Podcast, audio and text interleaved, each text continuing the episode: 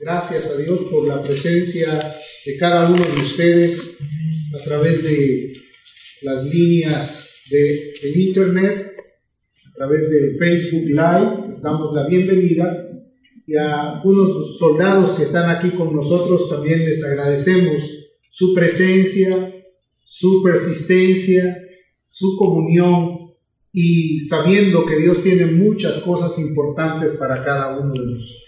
Esta noche vamos a estudiar la palabra, vamos a venir a la palabra, vamos a tratar de entender, porque una cosa es oír, la otra cosa es entender. Y cuando entendemos con claridad, pues podemos poner en práctica lo que oímos. La verdad es que la palabra de Dios es útil para enseñar, para corregir, para redarguir, para instruir, para que podamos tener una orientación clara y precisa sobre todos los tiempos en los que estamos viviendo. Yo quiero que oremos, le pidamos a Dios que Él hable a nuestro corazón, que nos enseñe. Tú puedes decirle, Señor, háblame, enséñame, instruyeme, déjame sentir tu presencia, indícame qué es lo que tengo que hacer. Quiero dejar mis preocupaciones en ti y quiero considerar que en tus brazos me voy a sentir seguro. Padre, en el nombre de Jesús. Todos y cada uno de nosotros nos hemos acercado delante de ti, Padre con el propósito de poner nuestras cargas en ti, Señor. Hemos escuchado tu voz, hemos oído que has dicho que los que estéis cargados y trabajados vengamos a ti y tú nos vas a hacer descansar. Seguramente hay mucha incertidumbre, seguramente hay muchas preocupaciones, pero también debemos de estar seguros que hay un Dios que está dispuesto a ayudarnos, a enseñarnos y a orientarnos.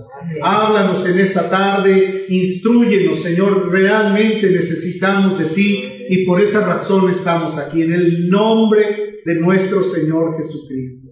Te damos gracias y todos podemos decir amén. Mateo capítulo 18, a partir del versículo 12, podemos leer lo que la escritura nos dice de la siguiente manera. ¿Qué os parece? Es como una pregunta que hace Jesús. Si un hombre tiene 100 ovejas y se descarría una de ellas, ¿no deja las 99 y va por los montes a buscar la que se había descarriado? Y si acontece que la encuentra, de cierto os digo que se regocija más por aquella que por las 99 que se descarriaron, que no se descarriaron, perdón. Así, no es la voluntad de vuestro Padre que está en los cielos que se pierda uno de estos pequeños. No es la voluntad de vuestro Padre que está en los cielos que se pierda alguien de aquellos que Él compró con su sangre. Querido hermano, la escritura nos enseña cosas maravillosas. Y dentro de la naturaleza también nos enseña que una oveja es uno de los animalitos quizás más vulnerables, que necesitan el cuidado completo de un pastor. Una oveja desde que empieza a desarrollarse, empieza a tener un vínculo con el pastor. El pastor está consciente de ella y ella está consciente del pastor y del rebaño. Cuando una oveja empieza a tener eh, actos completamente diferentes a las del rebaño, empieza a buscar refugios donde esconderse. Y es ahí donde el pastor tiene que entrar en trabajo, en esfuerzo. Obviamente, este es algo muy importante. Y para poder entender con claridad lo que dice la escritura, habla acerca de encontrar lo que se ha perdido. Jesús vino a eso, a salvar lo que se había perdido. Él vino con un propósito de librarnos del lazo del cazador y de podernos tomar en sus brazos para ejercer sobre nosotros su precioso amor. Cuando Él está exponiendo estas frases, casi lo está exponiendo con una actitud de ironía, como tratando de decir, ¿qué acaso la voluntad de Dios no es preservar la vida, no es querer salvar? El ser humano siempre ha huido de Dios. El ser humano siempre ha tratado de esconderse de Dios. Desde el mismo tiempo de la creación, la escritura nos enseña la historia dramática que sucedió con Adán. El día que ellos cometieron un acto completamente irracional, porque ya les había explicado el Señor de los cielos, el Todopoderoso, que no comieran del árbol de la ciencia del bien y el mal, lo primero que hizo fue tratar de esconderse, tratar de evadirse. Esto nos deja ver que Dios siempre está buscando al hombre y el hombre siempre está huyendo de Dios. Y cuando me refiero al hombre, hablo del género humano en totalidad. Porque posiblemente tengamos una idea, es el hombre culpable, la mujer es libre. No, cada uno es culpable de sus acciones, pero Él vino a rescatar lo que se había perdido. En esta actitud Jesús está expresando algo bien profundo. Muchos, cuando se empiezan a sentir incrédulos, dicen, no, es que Dios ya no tiene nada que hacer conmigo, es que yo ya soy un caso perdido, es que yo ya no tengo redención. ¿quién es el hombre para considerar lo que Dios tiene como propósito sobre la vida del ser humano? Nadie absolutamente puede decir, ya no hay nada que hacer por mí, puesto que Jesús vino con ese propósito. Vino a buscar lo que se había perdido. La Biblia describe de tal manera amó Dios al mundo que dio a su Hijo unigénito para que todo aquel que en Él crea no se pierda, mas tenga vida eterna. Quiere decir que no hay razón para poder perderse, no hay razón para esconderse de Dios. Todo está marginalmente o magistralmente, mejor dicho, expuesto a través de la palabra.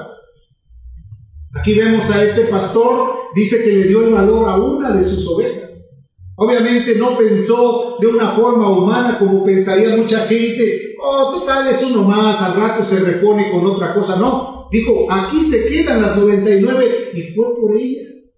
¿Por qué? Porque esa oveja sabía que estaba a expensas del lobo, a expensas de los depredadores, a expensas de las malas influencias, a expensas de muchas cosas. Cuando una persona empieza a, a separarse del rebaño, empieza a entrar en un estado de vulnerabilidad y de repente empieza a bloquear todos los caminos para poder que alguien se acerque a ellos. Obviamente el pastor estaba ahí para venir por ella, para encontrarla, para buscarla en los recovecos donde se había metido. Mucha gente, por más que les busca, se esconden, pero el Dios del cielo conoce todas las cosas. Él sabe y está dispuesto a hacer hasta el último esfuerzo para que la oveja vuelva a regresar al redil. Al encontrarla, Obviamente la escritura describe, se llenó de gozo y de alegría. Y la Biblia describe que hay gozo en el cielo cuando un pecador se arrepiente. Querido hermano, a veces nosotros pensamos, ¿por qué yo no tengo alegría? ¿Por qué yo no tengo eh, una, ah, una idea de poder hacer una cosa mejor? ¿Por qué siempre estoy lamentándome de los problemas? La Biblia dice que hay gozo en el cielo cuando un pecador se arrepiente. Cuando una persona entra en el consenso con Dios y puede reconocer, yo necesito la ayuda de Dios. El pastor se regocijó.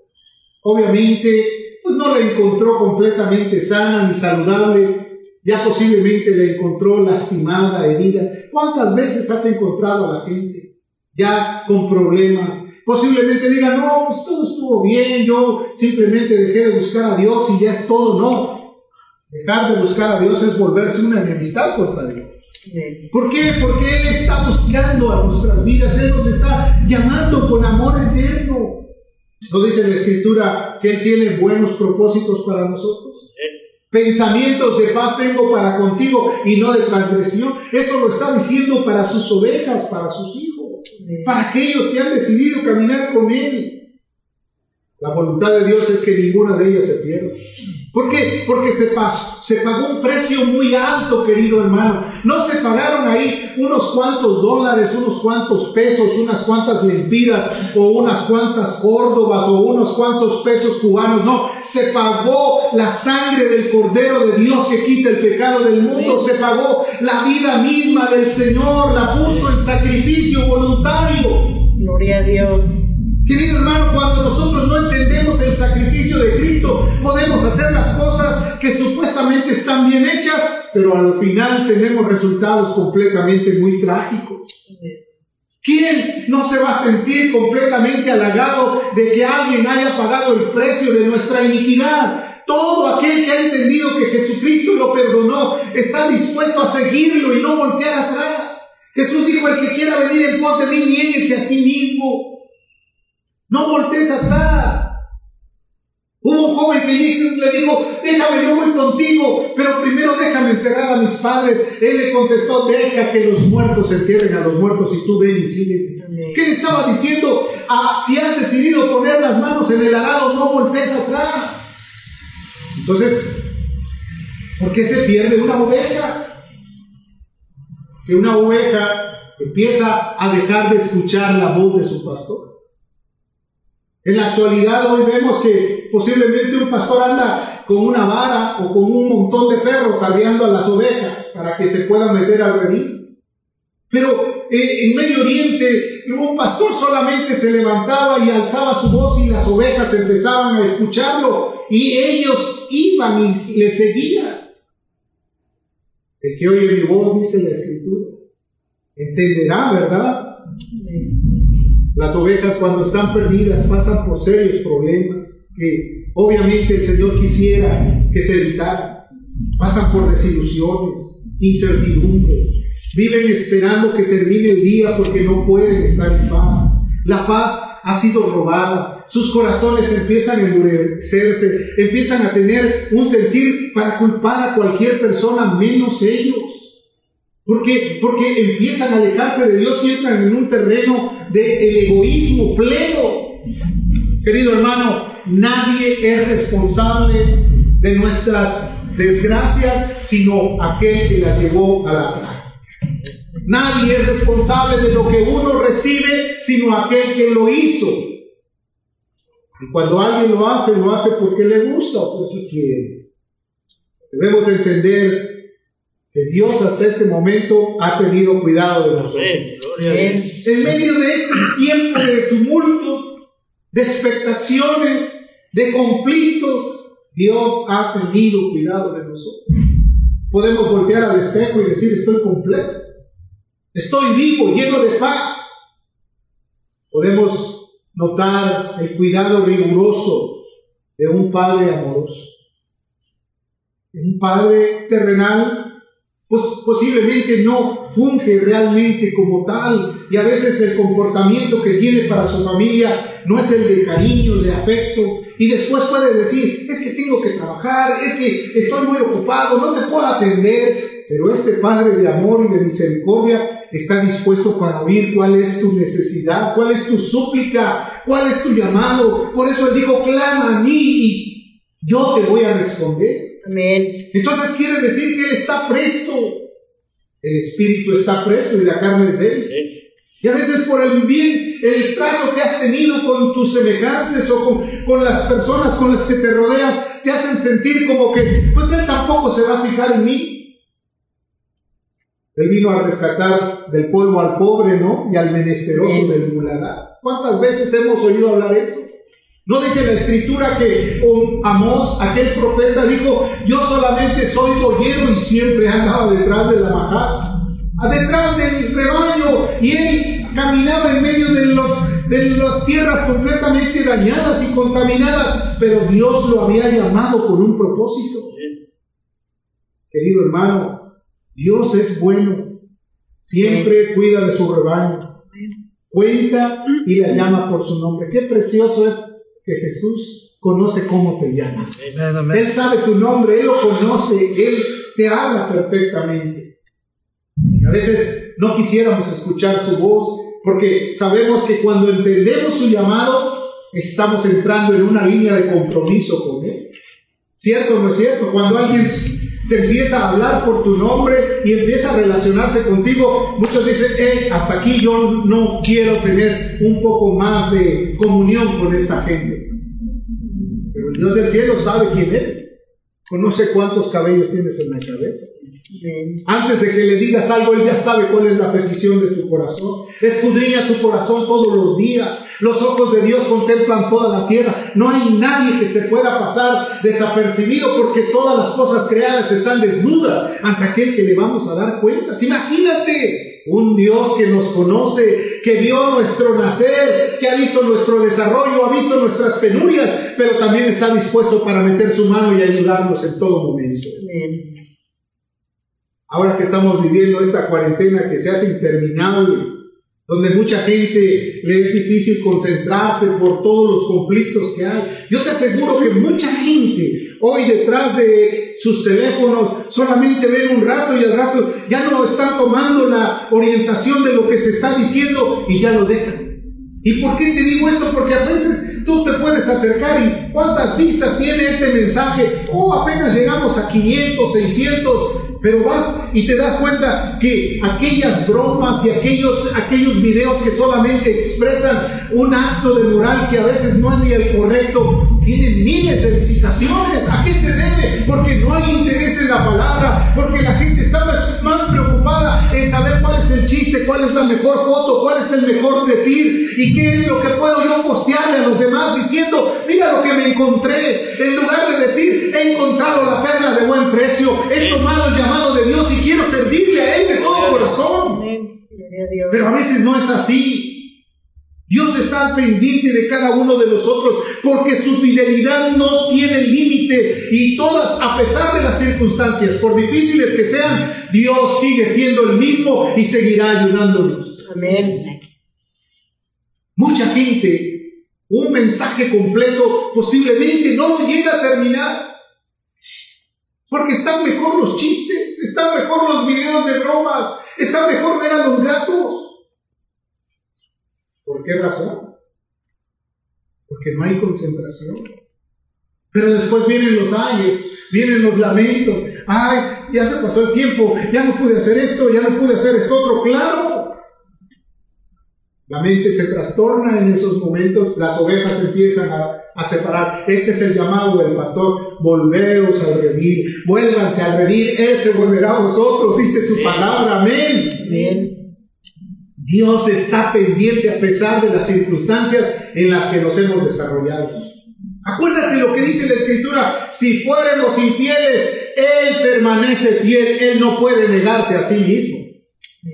Muchos han considerado esto, ah, pues entonces déjame hacer las cosas total, Él es fiel, cuando yo quiera regrese. No es cuando vosotros queramos, es cuando podamos escuchar su voz agradable que nos dice, venid a mí.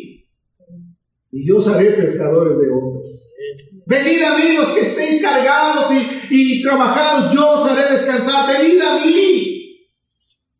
Él es el que está llamando. Por eso debemos de reconocer que todos los antecedentes que nos dejó, debemos de considerar que lo está dejando porque nos está enseñando que su cuidado es de amor y es eterno. Todo el capítulo 13 de Mateo habla acerca, no lo busco, habla acerca de la parábola del sembrador. Después, cómo explicó en la parábola del sembrador. Después habló del tesoro escondido, habló de la perla de gran precio, habló de la gran cena, habló de la moneda perdida, siempre tratando de hacer alusión de qué es lo que Él vino a hacer por nosotros.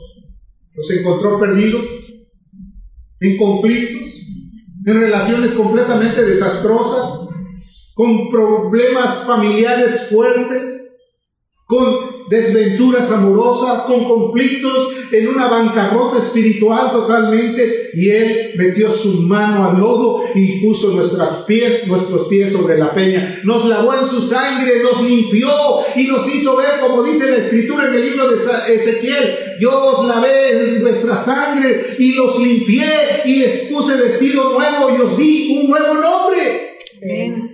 Porque de ahora en adelante Él nos conoce por ese nombre. ¿Te das cuenta todo lo que nos quiere enseñar? Es demasiado el amor de Dios, es sorprendente, es maravilloso. Los pasajes del pastor, el gran pastor de las ovejas, el rey de gloria, el todopoderoso, ¿te das cuenta que Él está dispuesto a enseñarnos sus maravillas? El capítulo 14, el 15 habla acerca del poder de sus sanidades que él realizaba entre la gente. Obviamente primero tienes que entender lo que Dios quiere y después vas a ver la gloria de Dios manifestada en medio de tu vida. ¿Cuántos no quisieran ver sanidades gloriosas? yo puedo estar consciente que Él me sacó a mí. gloria a Dios. Yo puedo saberlo. Él no quiere que nadie se pierda, querido. Por esa razón estoy aquí hablándote de esta manera, porque he encontrado que Él siempre está dispuesto a ayudar. no quiere que ninguno se pierda. Ha usado todos los medios disponibles para que el hombre entienda. A pesar de la cuarentena, ha utilizado métodos para que la gente entienda que Dios está preocupado por sus vidas. Pero mucha gente no lo está comprendiendo. Él, la humanidad se ha revelado ante Dios, pero Dios sigue tocando el corazón de la gente. Apocalipsis 3:20 dice, aquí yo estoy a la puerta y llamo. ¿Sabes por qué estás diciendo eso? Porque Él está afuera ya. Muchos que se dicen ser el pueblo de Dios están afuera. No dejan que Él entre a su corazón. No dejan que Él venga a ser morado en sus vidas. Yo estoy a la puerta y llamo. Ninguno toca la puerta de adentro para afuera, ¿verdad? Siempre la tocan de afuera para adentro. Quiere decir que Él está afuera. Muchos ya dejaron a Jesús afuera. Querido hermano, Dios todavía tiene buena disposición para nosotros, buscándonos. Él a veces forza las circunstancias para que nosotros comprendamos cuánta necesidad tenemos de. A veces posiblemente dices, no, yo estoy bien, pero las circunstancias te aprietan, no puedes tener paz, no puedes tener tranquilidad, estás tratando de resolver asuntos de otras personas, estás con conflictos porque la familia está preocupada por muchas cosas y tú no sabes dónde encontrar la salida. la respuesta está en el Dios Todopoderoso. Amén. Siempre provocando que entendamos. Él provoca que podamos entender. Segunda de Pedro, en el capítulo número 3, versículo 9, dice la escritura, el Señor no retarda su promesa. Aparte es un Dios que ha prometido y que está dispuesto a cumplirla. No como aquellos que prometen y no cumplen, Él está dispuesto a cumplir lo que promete. El Señor no retarda su promesa según algunos la tienen por tardanza, sino que es paciente y si muchas ovejas siguen perdidas, no es porque nadie se preocupe por ellas, es que Dios tiene todavía paciencia porque está esperando que vuelvan los ojos a ellas y que vuelvan de la mejor manera, no como el hijo pródigo que fue arrastrado por la violencia y llevado a un momento crítico en el cual hasta quería comer comida de animales. ¿Te das cuenta todo eso? Dice, Él es paciente para con nosotros no queriendo que ninguno perezca, sino que todos procedan al arrepentimiento. Al arrepentimiento, a la rendición, al volver los ojos a Dios. Como el hijo pródigo dijo, oh, me levantaré y diré, Padre, he pecado contra el cielo y contra ti. Pensando y actuando. Una de las cosas que el hombre o el ser humano tiene es, piensa mucho, esto lo voy a hacer, este es mi sueño, este es mi propósito, este es mi anhelo. Y acabamos de iniciar un año y seguro que muchos llenaron su lista, esto lo voy a hacer, esto lo voy a hacer, esto lo voy a hacer. Y a mediados de mes o a mediados de año ya se olvidaron de sus promesas. Porque el hombre tiende a tener esa actitud, pero el Dios del cielo es el fiel y verdadero. Él va a cumplir lo que promete, querido hermano. Amén. Entonces, no retarda su promesa, según algunos la tienen por tardanza. ¿Qué te ha prometido Dios? Posiblemente digo, yo no sé. Bueno, la palabra de Dios te dice qué es lo que te ha prometido. La vida eterna. El salvarte. El llenarte de su presencia. El guiarte por caminos rectos. El bendecirte cada día de tu vida. El hacerte que las pruebas no sean nada de lo que te pueda separar del amor de Dios. ¿Quién os separará del amor de Dios? Tribulación, angustia, peligro, espada, desnudez, hambre. Nada antes en estas cosas somos más que vencedores por medio de la Dios. Entonces, ¿qué quiere decir? Que Él ha prometido infinidad de cosas, pero estamos ajenos a entenderlas porque no venimos a escudriñar la palabra. El Señor Jesús dijo, escudriñar las escrituras porque a vosotros os parece que ellas son las que dan testimonio de mí, que en ellas está la vida eterna y ellas son las que dan testimonio de mí. ¿Cuántas cosas conoces que Dios ha prometido? ¿Cuántas cosas sabes que Dios ha querido hacer contigo? A veces pensamos, no, Dios no se ha preocupado ni por mí y, se siente uno como el perrito pateado. No, déjame decirte que no, Él tiene cuidado de las aves. ¿Cuánto más cuidado no tendrá de nosotros? Amén. Amén. Es muy paciente para con nosotros. ¿Cuánta paciencia ha tenido? Así es. Pasa al espejo y dice, ay, estoy envejeciendo. ¿Cuánta paciencia ha tenido Dios con vosotros? Y aún queremos seguir haciendo lo que más nos gusta, revelarnos ante Dios. Su mayor anhelo es que no quiere que ninguno se pierda. Amén. Amén. Esa fue la razón por la cual él amó al joven rico, ¿recuerdas? Marcos 10, 21. Ve lo que dice la escritura cuando Jesús volteó y vio al joven rico. Este, este versículo encierra toda la profundidad del amor de un maestro, de un pastor, de un salvador y de un Dios todopoderoso. Dice la escritura, Jesús mirándole le, amó. ¿Tú cómo puedes experimentar o cómo puedes interpretar una mirada de amor?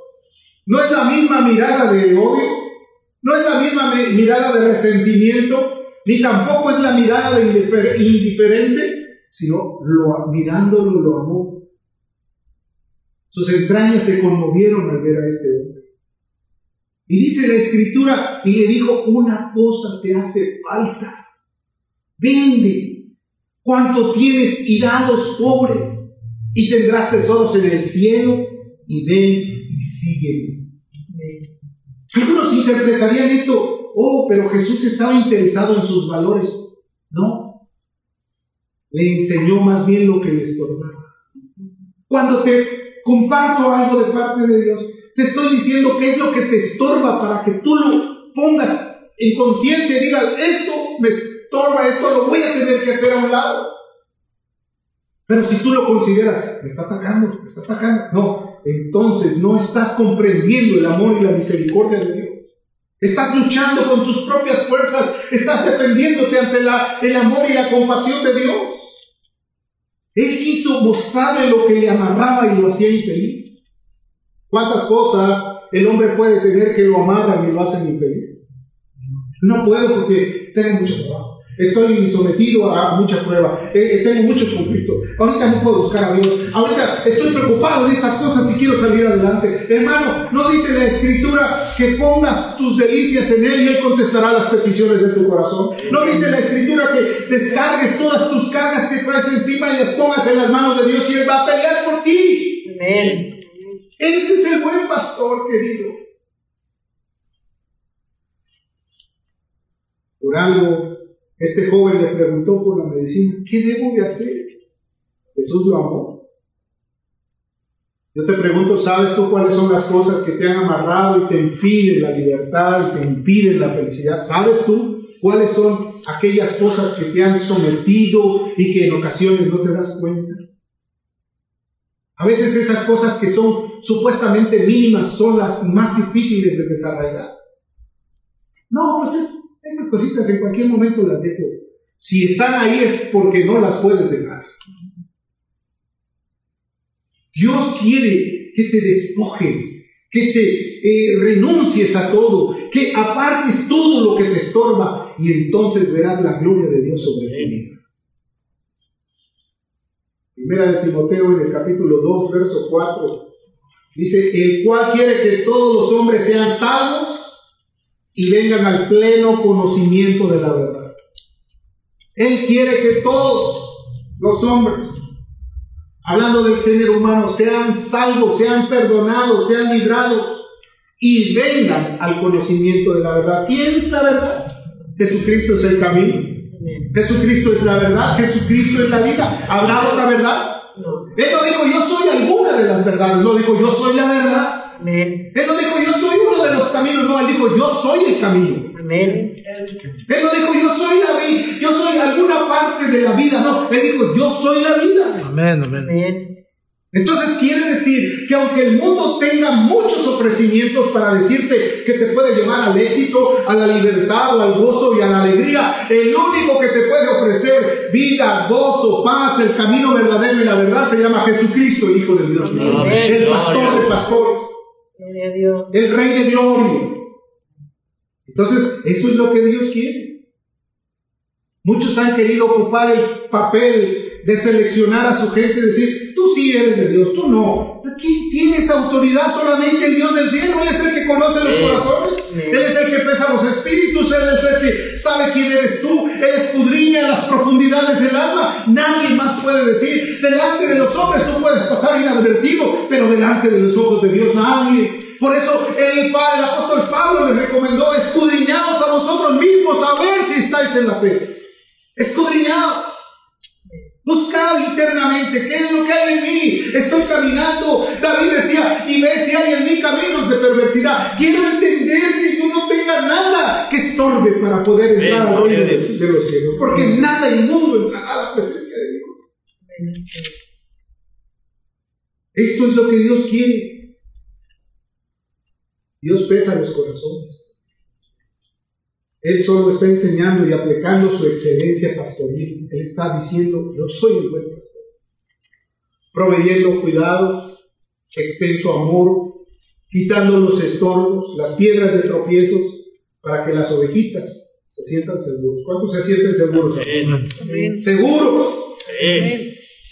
Para cuidarnos del lobo, de las corrientes filosóficas que hay en el mundo, de los detractores, de los deseos de los ojos, de los deseos de la carne, de la vanagloria de la vida, que pongas los ojos en Jesús, el autor y consumador de la fe, que sigas la meta del supremo llamamiento en Dios, que camines los pasos de Cristo y que lo veas como hermoso en todo momento. Amén.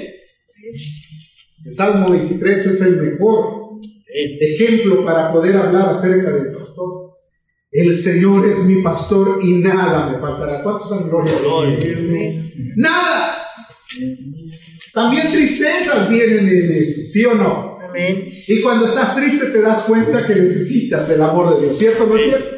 Porque siempre andas feliz, regocijado, andas eh, eh, regocijado en, los deseos humanos.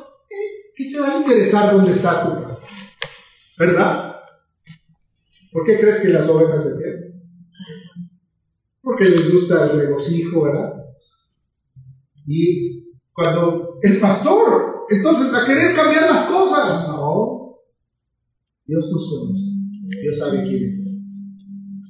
O por el otro lado, es que el pastor nunca me buscó, todos los días me está llamando, todos los días está tocando a sus puertas. Conciencias están despiertas, pueden saber que lo que están haciendo no, es lo correcto, porque dice la Escritura que nos ha dado la oportunidad de conocer entre el bien y el mal. Pero entonces dicen, no, pero es que el pastor no vino es que el pastor no me buscó, es que el pastor no me sacó de donde yo estaba. Culpando, ¿verdad? Claro, eso fue lo que hizo Adán. La mujer que por compañera, esa fue. Claro, porque el ser humano es muy gracioso en todo eso. Si hace algo bueno, que me aplaudan. Si hace algo malo y le va mal, alguien tuvo que haber sido el culpable. ¿Cierto o no es cierto? Pues Dios es la verdad y hoy nos revela su verdad. Hoy nos llama a cuentas a cada uno, a los que estamos ahí sentados, aquellos que escuchamos ahí de mala gana, aquellos que estamos conscientes que el amor de Dios cubrirá multitud de fallas. Amén. Muchos cuando una oveja vuelve, en lugar de aplicarle la bienvenida y el reconocimiento, qué bueno que estás aquí, vamos a cuidarte, vamos a sanar tus heridas, vamos a darte consejería, vamos a ayudar. ¿Por qué no habías venido? Te perdiste. Y empieza la exhortación terrible y, la marginación. Ahora siéntense usted hasta allá, aquí no quiero que esté cerca de nosotros. Jesús no tomó esa actitud. Jesús dijo: El que a mí viene, yo derecho. Y obviamente, a veces la necedad está ligada al corazón del muchacho, pero la vara va a venir y lo va a reprender, ¿cierto o no cierto? Ahora, no estoy hablando de la vara física, sino de la espiritual, de la que da Dios, ¿sabes? Véngase para acá. Tu vara y tu callado me infundirán aliento. Ah, es que yo quiero aliento, pero no quiero vara. Pues tu vara y tu callado me infundirán aliento. Dice, aderezas mesa delante de mí en presencia de mis angustiadores. A pesar de que el mundo está terrible, te has sentado a la mesa a comer con tranquilidad. Entonces dice, Amén. Hasta demás. Jesús es la respuesta para cada uno de estos casos. Nuestras actitudes representan, querido hermano, el rechazo a Dios y el deseo de hacer nuestra voluntad y no la de Dios. Debemos de cambiar nuestras actitudes. Debemos de convertirnos plenamente a Dios del cielo. Debemos de reconocer, Él es el gran pastor de las ovejas. A veces podemos rechazar a Dios aún en nuestro silencio.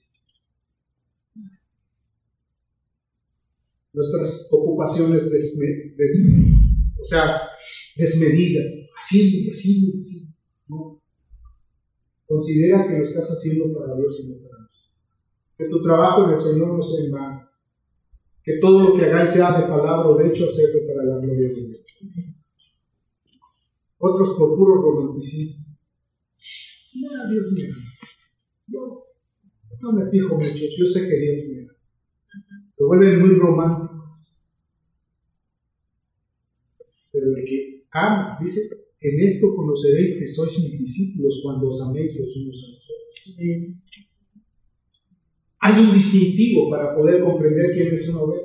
No, yo tengo 40 años, soy una oveja, y, pero no obedece se rebelde, hace lo que quiere, y vive para, para satisfacerse a sí mismo y no reconoce a su pastor. Terrible. Lucas 14, 23.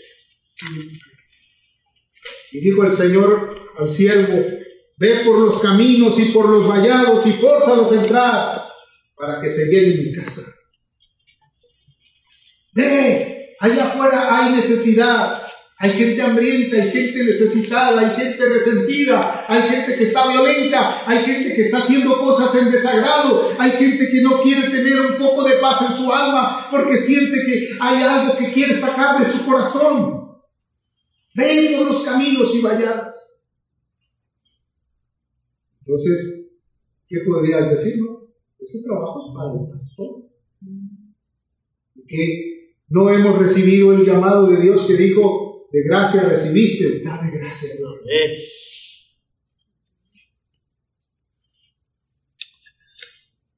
Jesús en algunos lugares no pudo hacer muchos milagros, dice, a causa de la incredulidad de ellos.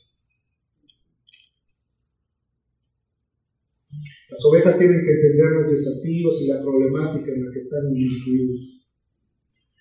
Y deben de conocerse a sí mismos, porque cuando nos conocemos, entonces tenemos oportunidad de conocer fielmente a Dios, porque sabemos qué es lo que sabemos qué es lo que nos estorba. Nadie puede decir, no, esto, esto no, esto no creo que sea malo. No, hermano. La regla para poder entender es la palabra de Dios, no los pensamientos del hombre. Porque el hombre puede cambiar las cosas y te puede asegurar algo que te va a llevar a, una a un destrozo total. Pero que sea el Señor nuestro guía. que oigamos su voz, que le conozcamos, que cuando diga nuestro nombre, ¡hey! Ahí estoy yo presente. ¿A quién enviaré? ¿Quién irá por nosotros? He aquí, Señor. Debemos de evitar nuestros pensamientos que nos hagan sentir confortables solamente porque pensamos, yo soy bueno, no me meto con nadie. Ese es el problema, que a veces por no meternos con nadie no podemos provocar cambios. Jesús vino y se puso en el centro del problema. ¿Por qué crees que lo perseguí? No, tú no digas nada. Tú no le digas a nada. No, no, no, no, no le digas nada. Entonces, por esa razón, no podemos provocar que la bendición de Dios llegue a otra gente. Pablo dijo, si yo todavía fuera siervo de los hombres, no sería siervo de Cristo. Si yo todavía tuviera temor de los hombres, no sería siervo de Cristo. A veces hay que pararse por la verdad. Amén. Amén. Que no vivamos en un estándar completamente equivocado. En mi experiencia personal, yo he conocido a muchas personas que conocieron a Dios y se apartaron y decidieron una revolquiza en el mundo.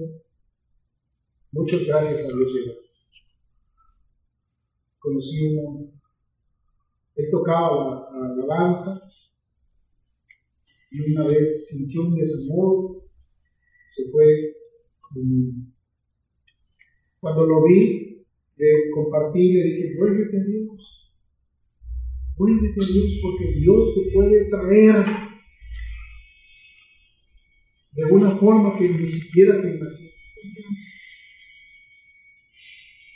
Lo volví a ver otra vez, estaba ebrio, le hablé del amor de Cristo otra vez. Ahora ella estaba enferma, tenía un cáncer pronunciado. Él volvió al Señor. Dos meses después, él era historia, pero se volvió al Señor. Pero no hay necesidad de regresar de esa manera. Cuando el amor de Dios y la paciencia todavía están prolongados. Querido amigo y hermano que me escuchas, volveos al Señor. Amén. Vuélvanse a Dios. Es el tiempo.